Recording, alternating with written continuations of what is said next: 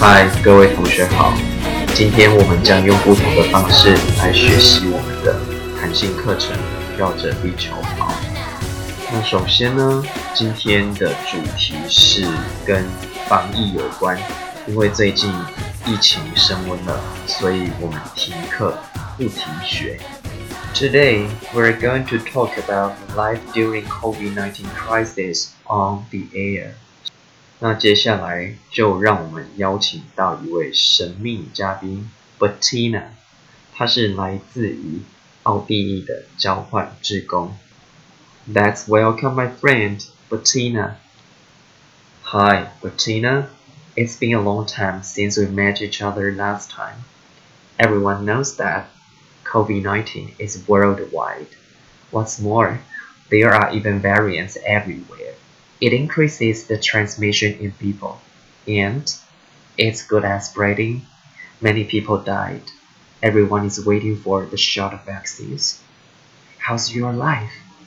Does it alter the way of your living? Hi, Michael. It's good to hear from you.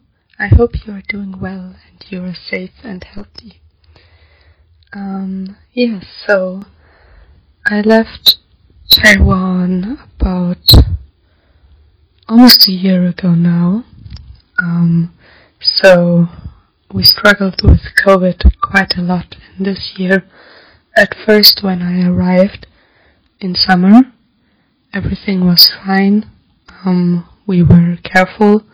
We had to do social distance and wear a mask on public transport and in shops, but we could go to restaurants and all the shops were open and I could meet my friends. But that sounds not too bad. Is there any inconvenience for you? Um, yeah. But then when winter came, when it got colder in autumn, um, we had a lot more cases of COVID. So there were more rules of what you can do and what you cannot do.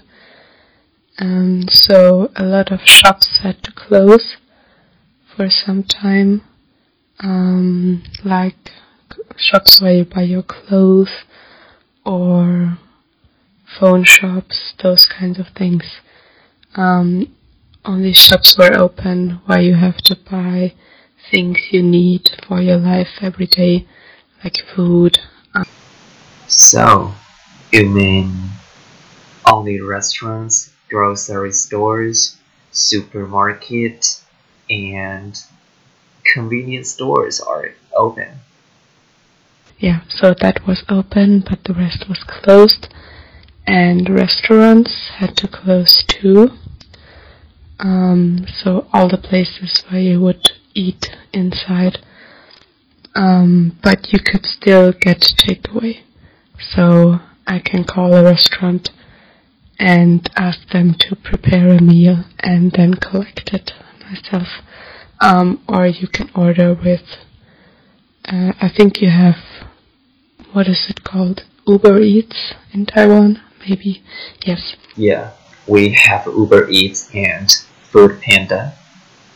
Okay, how about your leisure? Is anything different? And movie theaters were closed too, of course, and other theaters and everything. Yeah, no concerts, of course. Yeah, so a lot of things were closed, and we always had to wear a mask. When I go to work, I still have to wear a mask in the office, uh, but that is okay. Um, yes, so that was in in winter. That was last year, right? How about right now? Um, and now since I think two weeks ago, the restaurants are open again, and the shops have been open for a longer time, maybe two months. I think it was at about Easter they opened again. Um, yeah. So it's open again. Um, if I want to go to a restaurant or if I want to go to a hairdresser or I can, if I want to go to get a massage, these kinds of things, I have to get a COVID test before. Um, and I can do that at the pharmacy or we have centers just for corona testing. So I have to do that, but it's free. I don't have to pay for it. And yeah, also about two weeks ago, I got my first shot of the vaccine against COVID. Um, and I will get my second shot of the vaccine uh, next week or two weeks from now. I'm not sure. In June. Um, yeah. So things are getting better and I am very optimistic. So, yeah. and I am safe. I did not get sick or anything. So nothing bad happened to me or my family. Wow. I'm glad to hear you safe and sound. Okay. At the end of our talking, do you have any encouragement to the students? I had fun talking with you. Thank you, Michael, for inviting me. Um, everyone, please make sure to follow all of the rules for COVID. I know it's getting a little bit difficult in Taiwan, but please keep a distance to other people. Also, when you line up for maybe a tea shop or for other things, always keep your distance and wear the mask. I hope you have enough masks at home. And yes, if you can, please stay at home don't go outside too much. It really helps.